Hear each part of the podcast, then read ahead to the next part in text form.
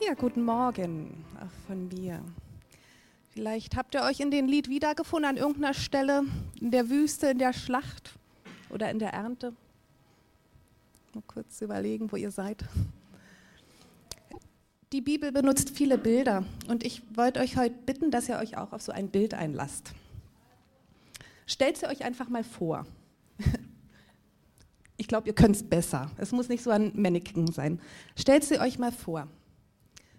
Sie ist temperamentvoll. Sie kann genießen, kameradschaftlich, vertrauensvoll, ermutigend. Macht euch mal ein Bild dazu. Wie könnte sie aussehen? Die Lebensfreude. Stellt sie euch mal als Person vor, wie sie euch begleitet. Und ich möchte mit euch auf eine Reise gehen. Was tut der Lebensfreude gut, was nicht, was vertreibt sie und was bringt sie zum Aufblühen? Und der erste Punkt ist gleich somit der schwerste. Wenn Defizite zum Potenzial werden. Vielleicht erlebt man Lebensfreude scheinbar nur, wenn man versorgt ist, wenn alles rund läuft, wenn man fit ist, vielleicht auf ein Fest, erotische Nacht, was auch immer, da kann man Lebensfreude erleben. Aber so ist ja das Leben meistens nicht. Wie ist es dann im Alltag? Ne, Herausforderungen, vielleicht auch Schmerz, eine Sorge. Man kann sie weder machen noch festhalten, die Lebensfreude. Also die taucht auf und entweder geht sie oder bleibt sie. Ich habe meine erste Arbeit habe ich in München gehabt als Therapeutin und habe viel mit Familien gearbeitet, die sehr kranke Kinder hatten, auch todkranke Kinder. Und ich war dann immer so fasziniert von der Energie dieser Eltern, die die Eltern aufbrachten, weil so ein Impuls von mir wäre ja, okay, mein Kind wird wahrscheinlich nie Teenager, ich mummel mich ein, lasst mich alle in Ruhe, wir machen gar nichts. Aber die Eltern machen sich auf den Weg zum Therapeuten und sagen, wir möchten den Alltag bewältigen. Es ging echt um die Sachen wie Anziehen, Ernähren, wie handelt man das Kind, um Alltag zu erleben. Die größte Freude für diese Familie war Alltag. Ich glaube, die Lebensfreude fühlt sich wohl im Alltag. Und Gott sagt etwas, das fordert wirklich heraus. Ne? Römerbrief 8, Vers 28. Wer Gott liebt, dem dient alles, was geschieht zum Guten. Boah, das ist echt eine schwere Sache, wenn man gerade so drinsteckt in einer Schlacht oder auf dem Wüstenweg, zu erkennen, dass alles zum Guten dienen kann. Und da braucht es zuerst Glauben. Vielleicht auch Zweifeln erlaubt, kann man da durchwursteln, sich gedanklich, aber den Glauben und Zuversicht. Und dieses, ich denke nicht, also bitte versteht nicht falsch, dass Krankheit oder Not Gott extra schickt, damit du was lernst. So, so ist Gott nicht. Er ist der liebende Vater. Und ich möchte auch jetzt nicht äh, Krankheit verherrlichen, zu sagen, nur dann kannst du das Leben voll ausschöpfen, wenn du das erlebt hast. Ich habe während der Ausbildung in einem Behindertenheim gelebt bei Mitarbeitern. Boah, das ging da ab. Also die waren ehrlich, das war spontan, das war temperamentvoll, manchmal traurig. Und ich dachte, irgendwas muss es doch geben in diesen Defiziten, wo du so nah am Leben bist und so tief in das Leben hineinblicken kannst. Und das hat mich fasziniert. Und ich glaube, das ist immer noch, was mich sehr bewegt, Menschen zu beobachten. Wie gehen die damit um? Wie, wie finden sie das Leben lebenswert? Und da muss man sich wirklich Gedanken machen, wenn in Ländern wie Belgien zum Beispiel Sterbehilfe für Kinder erlaubt ist. Ist dann das Leben nicht mehr lebenswert, nur weil nicht alles heil und schön und versorgt ist? Also Gott ruft auf. Alles, was geschieht, dient zum Guten. Er gibt einen trotzdem, einen heiligen Trotz. Und wer Kleinkinder hat, der weiß, wie das ist. Ne? dass wenn sie unbedingt was wollen und jetzt und sofort und gleich und nein und nichts anderes geht in den Kopf rein. Dieses trotzdem, ich wünsche euch diesen Trotz in Bezug auf Gott. Haltet trotzdem fest.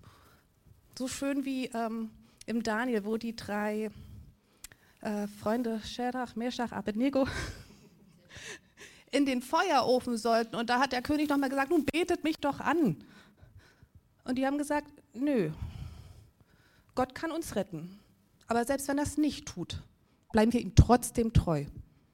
So, nö, ich bleibe Gott trotzdem treu, auch wenn ich nicht alles verstehe. Die Lebensfreude die ist da, wo das Leben pulsiert. Und das ist nun mal auch mit all den Sorgen und Herausforderungen. Also lasst euch nicht ablenken, wenn ihr denkt, jetzt ist alles nicht Paletti in meinem Leben. Man kann es trotzdem noch genießen. Mein zweiter Punkt, wenn wir uns vergleichen. Ich glaube, die Lebensfreude schwindet, wenn wir anfangen, uns zu vergleichen, weil wir meistens schlechter abschneiden.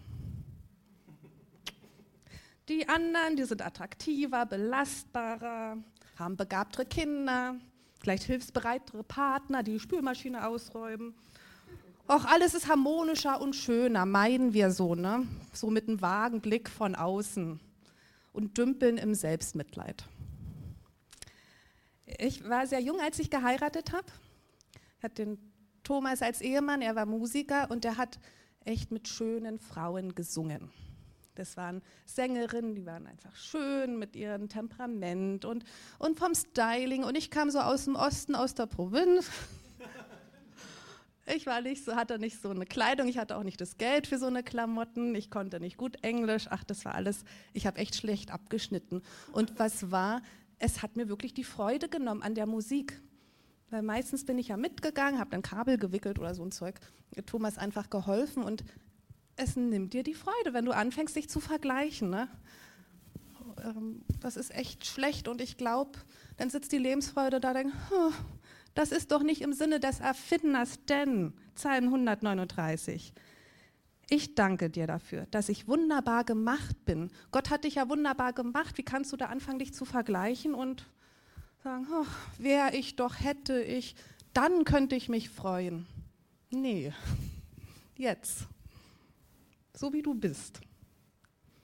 Lebensfreude kehrt ein, wenn wir so uns annehmen, wie wir sind, wie wir das in dem Lied gesungen haben. Ich glaube, das dritte. Dieses werde, wie du bist, versuch nicht jemand anders zu sein. Ne? Weil das ist Wohltun. Vielleicht habt ihr solche Menschen um euch, wo ihr denkt, boah, die, die sind, wie sie sind, das tut gut. Wenn sie einen Fehler machen, geben sie es zu, wenn es peinlich ist, ach naja, lacht man mal kurz, dann geht man weiter. Und jetzt kommt der feine Unterschied. Die Menschen sind nicht gleichgültig, sie sind gelassen. Aber denen ist nicht alles Piepschnutz egal. Sie sagen, okay, das bin ich, das kann ich, das nicht. Und nehmen sich an. Und vielleicht ein Geheimnis ist auch, das den anderen zu gönnen. Wenn die ein Haus haben, gönne es ihnen. Wenn Sie begabte Kinder haben, gönn es ihnen doch. Ähm, was Gott für den einen tun kann, kann er auch für dich tun. Und glaube, da ist jeder so herausgefordert in ganz bestimmten Bereichen. Ne? Oder ihr Männer mit mir, wenn ihr so viel leisten müsst und schaffen, ähm, da ist auch Vergleichen so ungesund. Ne? Wenn es euch anspornt, ist das gut. Wenn ihr dann, das, wenn euch das die Arbeit nur noch mehr zur Last macht, ist es schlecht. Also, nochmal, ich danke dir dass ich wunderbar gemacht bin.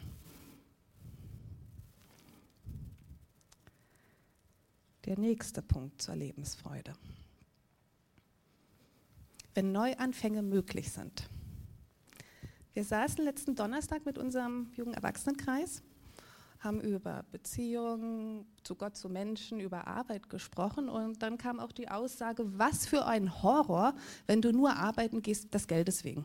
Du stehst Montag auf mit null Bock, versuchst die Arbeit nur rumzubringen, jammerst die ganze Woche, wie viele Tage du noch arbeiten gehen musst. Und am Donnerstag steigt vielleicht die Laune, weil nur noch ein Tag zu arbeiten ist. Und am Freitagabend freust du dich, weil gleich Wochenende kommt und Samstagabend fängst du schon wieder an. Oh, wenn mal bald. Übermorgen ist Montag. Was für ein Horror, echt. So macht doch Leben keinen Spaß. Und jeder kennt den Tag, wo man einfach wünschte, dass der vorbeigeht. Der ist so verkorkst, vielleicht steht man schon mit Kopfweh auf und dann verpasst man die S-Bahn und dann hat man ein blödes Gespräch mit einem Kollegen denkt, ach, Hauptsache, der Tag ist mal rum. Und da meint es Gott gut mit uns. Er schenkt uns den Rhythmus der Zeit. Ein Tag beginnt und endet und dann sagt er so schön, die Güte des Herrn hat kein Ende sein Erbarm hört niemals auf. Es ist jeden Morgen neu. Groß ist deine Treue, o oh Herr. Es ist jeden Morgen neu. Wir haben die Jahreszeiten. Es hilft uns auch immer ähm, zu wissen, nach dem Winter kommt ein Frühling, dann ruht die Natur und dann bricht es wieder auf. Wir haben den Jahresrhythmus. Wer vielleicht noch so einen Papierkalender benutzt, äh, ich mag das sehr. Ich bin da wirklich gefährdet, was Papier angeht. Bösner, Rebecca. Bösner. Ich fahre so gern zum Bösner. Und da gibt es so schönes Papier. Ich könnte andauernd ein neues Notizbuch kaufen, weil ich das so schön finde. Und der neue Kalender, wenn man den am Januar aufschlägt, ach, alles so schön und neu.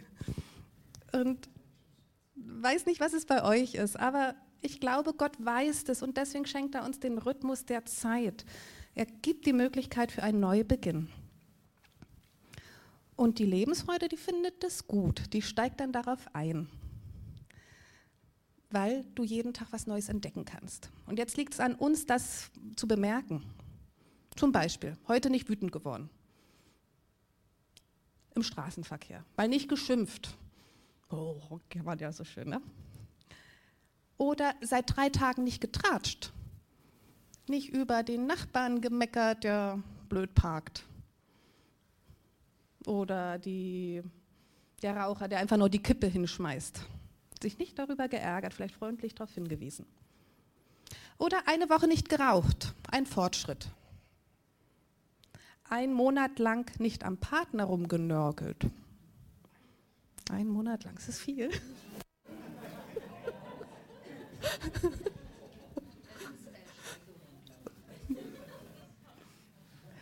ähm, vielleicht dem Partner mehr gelobt, was gesehen, was gut läuft. Seit drei Monaten nicht über eine persönliche Ungerechtigkeit gegrübelt. Das sitzt ja immer tief, wenn einem da Unrecht passiert und dann rumort es.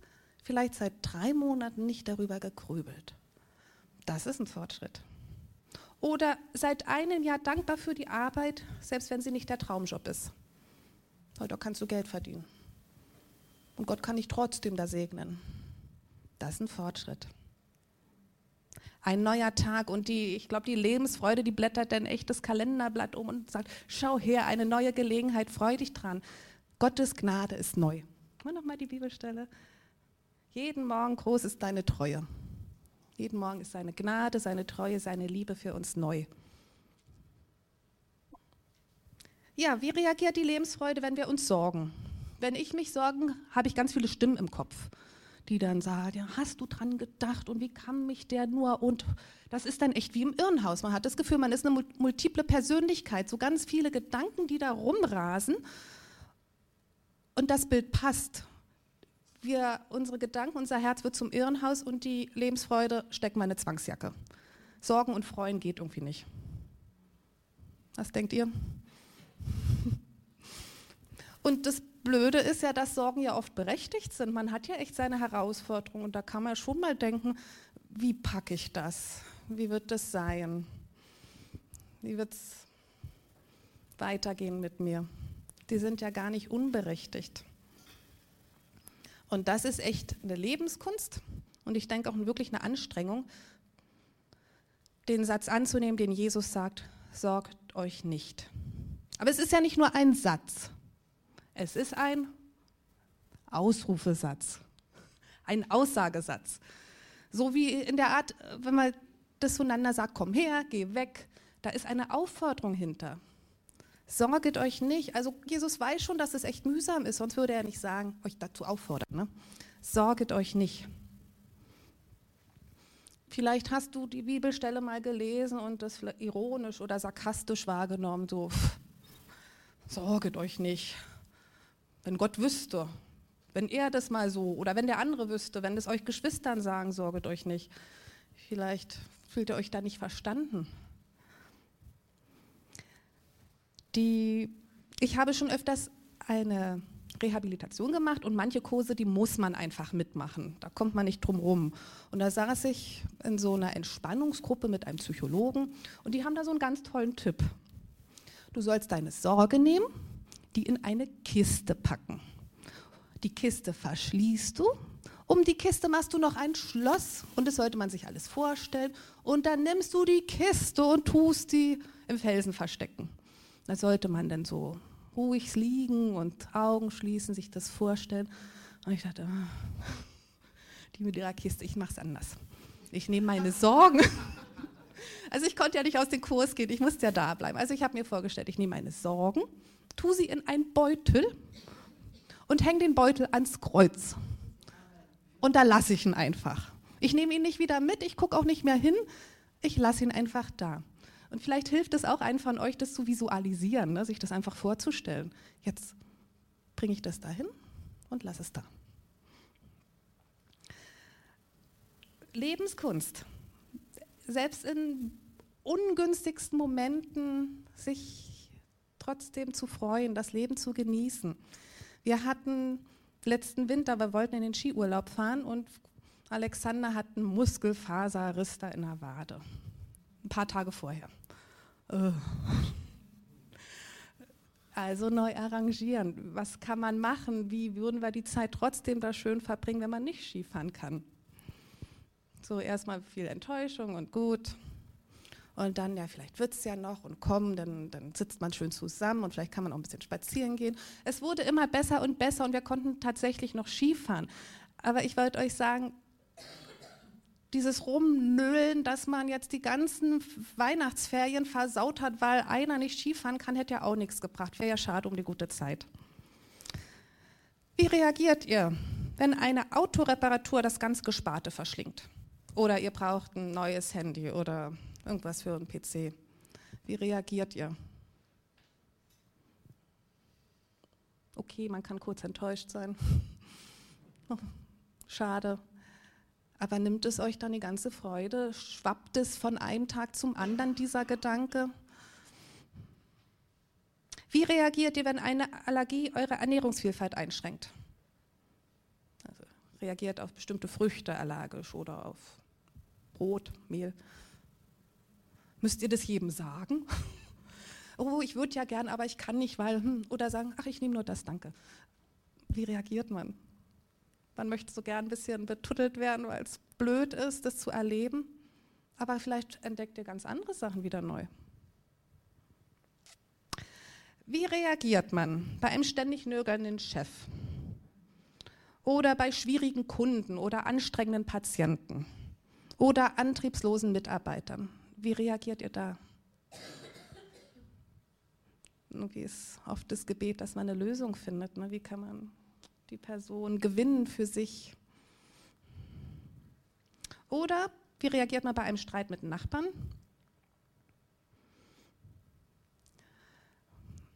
Es rumort, man sorgt sich. Und dann wieder die Aufforderung von Jesus. Sorget euch nicht weil Sorgen und Lebensfreude verträgt sich nicht. Und es wäre schade, wenn die Lebensfreude in einer Zwangsjacke steckt.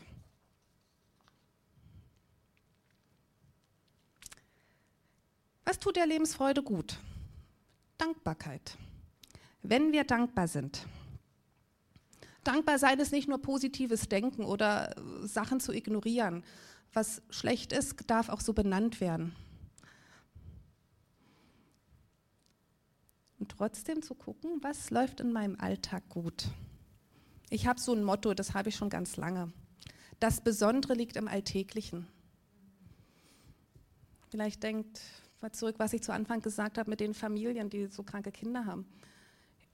Die wollen Alltag erleben. Einfach mal in Ruhe am Tisch setzen, ohne dass sich das Kind, dass es immer spucken muss, sondern einfach mal was essen in Ruhe. Oder das Kind so handeln, dass es mal ruhig auf dem Arm einschläft, ohne dass man da ewig rummachen muss. Das Besondere liegt im Alltäglichen. Eigentlich ist es schön, wenn der Tag rund läuft. Die Routine. Und dafür kann man dankbar sein. Hm? Vielleicht habt ihr Vorbilder. Ich habe so ein Vorbild, das ist meine Oma, die ist inzwischen 94. Immer auf dem Land aufgewachsen. Immer Ackerzucht, nee, Ackerbau und Viehzucht. So. Ackerbau und Viehzucht. Und kurz nach der Wende gab es Streitigkeiten mit dem Hof, den sie hatte, und sie musste raus in die Stadt. Boah, wir waren so wütend. Also auch ähm, mein, mein Bruder war so sauer, weil er hat immer davon geträumt, es irgendwann mal zu übernehmen und äh, dort sich was aufzubauen. Und dachte, was für eine Ungerechtigkeit. Aber wir konnten nichts machen. Es, die Gesetze waren so. Bums aus. Meine Oma musste gehen. Zog in so eine Stadtwohnung. Und ich weiß es nicht, inwieweit sie getrauert hat oder enttäuscht war.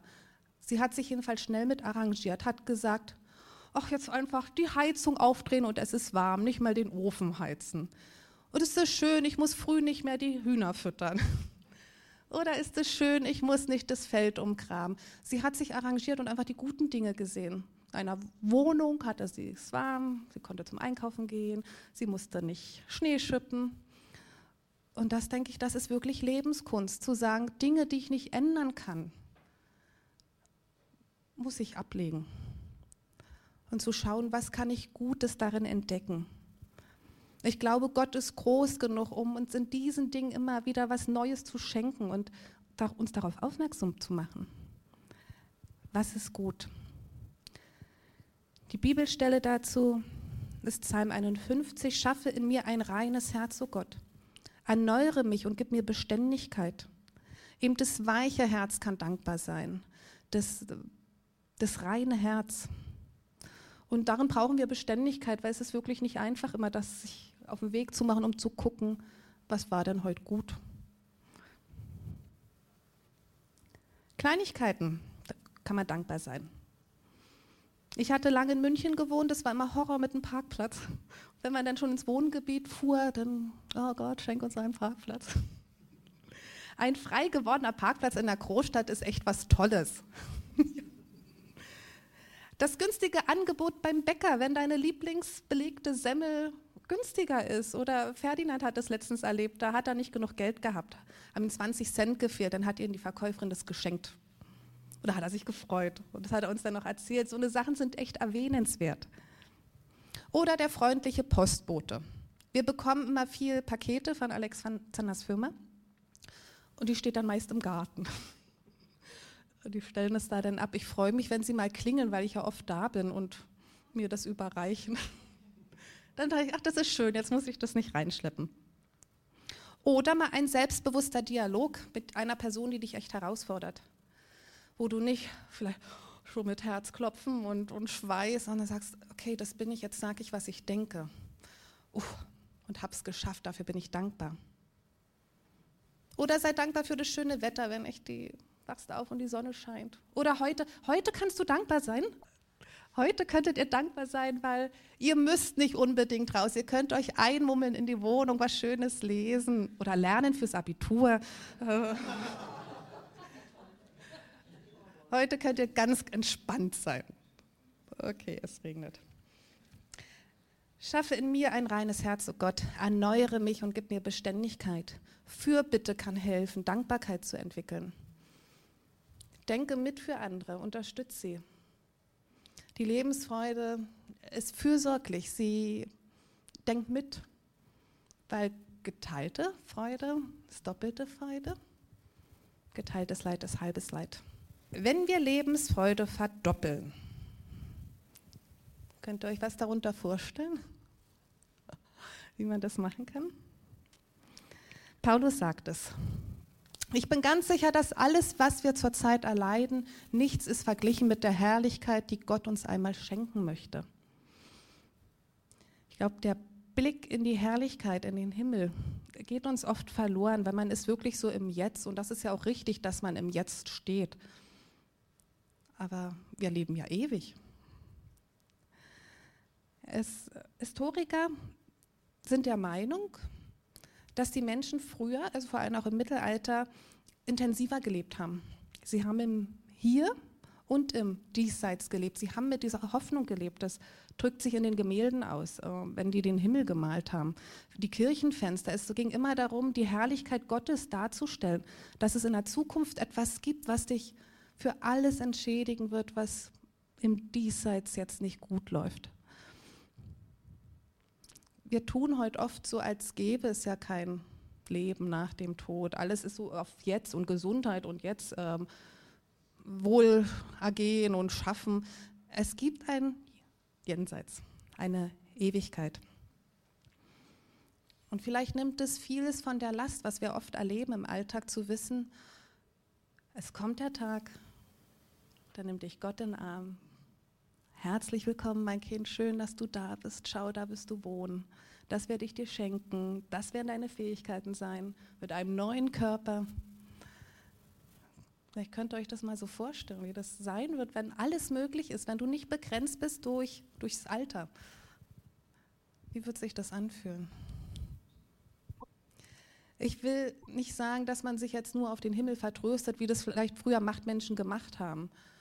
Habt ihr noch den Himmel, ist jetzt alles egal oder hast jetzt Not erlebt, ist wurscht, Knechte weiter.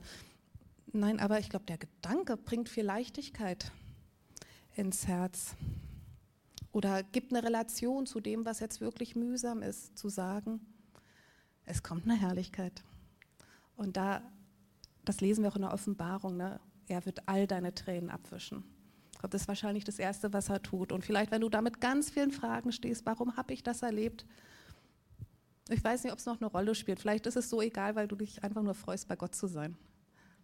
Aber ich kann mir auch vorstellen, wenn du es unbedingt wissen willst, wird es dir Jesus auch erklären. Der Blick in die Herrlichkeit. Genau. Verglichen mit der Herrlichkeit, die Gott uns einmal schenken möchte. Die möchte Gott uns schenken, das ist schon bereit. Ich glaube auch die Lebensfreude, die war dabei, als Gott die Welt erschaffen hat. Sie ist bestimmt so mit ihm mitgegangen, hat ihm über die Schulter geguckt, wenn Gott was geschaffen hat. So, ja, daran werden sich die Menschen freuen. An, an die Baumblüten, jetzt die ganzen Apfelbäume blühen, daran werden die sich freuen. Oder wenn sie sich mal schön ausruhen können, daran werden sie sich freuen. Ich glaube, die Lebensfreude lugt über Gottes Schultern und möchte sagen, ich, und bestätigt Gott darin. Wir sollen den Moment genießen, wirklich das, das, was wir jetzt haben, mit all dem Potenzial, genießt den Moment. Das waren jetzt viele Gedanken zum Nicht-Sorgen, dankbar sein, die Ewigkeit im Herzen. Neuanfänge sind möglich, du morgen in eine neue Woche startest. Vergleichen, ganz schlecht. Und selbst Defizite können zum Potenzial werden. Eine ganze psychologische Therapierichtung hat sich darauf gebaut, aus einer Schwäche eine Stärke rauszuziehen. Wer Gott liebt, den dient alles, was geschieht, zum Guten. Den Gedanken aufnehmen, ins Herz fallen lassen. Sagen, das nehme ich für mich an. Ich möchte euch bitten, dass ihr auch euch einen Moment nochmal nehmt. Das werden jetzt gleich ein paar Fragen auf dem Beamer sein. Und dass ihr die mal für euch beantwortet, von mir aus auch aufschreibt oder nochmal drüber nachdenkt. Wie gehe ich mit diesen, wie würde ich die Frage für mich beantworten? Immer mit dem Blick auf Lebensfreude. Dann nachgedacht.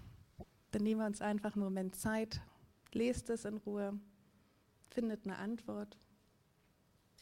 Gott segne euch.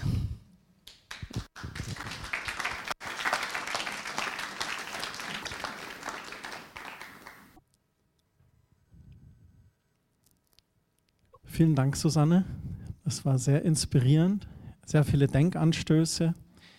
Ihr könnt auch auf der Website dann nochmal die Notizen oder die MP3 euch nach anschauen oder nachhören. Und wir haben noch zwei Dinge, die wir sagen möchten. Das eine ist, die Susanne ist auch Autorin und hat schon mehrere Artikel geschrieben. Und sie hat hinten von der aktuellen Family auch, wo ein Artikel von ihr drin ist, die liegt hinten aus, die könnt ihr gerne umsonst mitnehmen. Und vor kurzem hattest du deine erste Buchveröffentlichung. Betonung auf erste. und der Titel des Buches ist Dennoch. Musste da auch vorhin an dein Trotzdem dran denken. Und dennoch.